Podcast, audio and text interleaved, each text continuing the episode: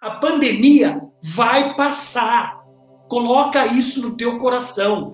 Essa mesma época, comparado ao ano passado, nós estávamos aí sim, piradinhos. Por quê? Um monte de gente morrendo, a gente não sabia o que, que era isso, não tinha vacina. Agora é diferente.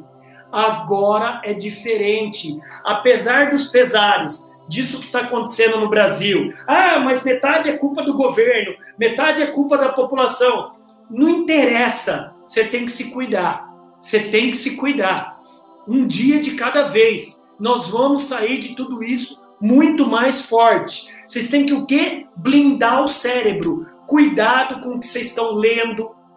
Eu não leio, eu não assisto mais televisão, gente. Eu não leio mais muita coisa. Eu tenho que blindar o cérebro. Então façam isso. Ó, é um tripé físico, caminha, gera dopamina, a dopamina manda embora o cortisol, as toxinas. Você tem que transpirar, malha, malha, vai correr, anda. Isso é o físico. O emocional barra mental é o que você vai ler e barra espiritual é aquilo que você acredita. Porque chegou uma hora de você entender que você consegue resolver esse problema sozinho? Não, não consigo. Então você tem que se apoiar em alguma crença.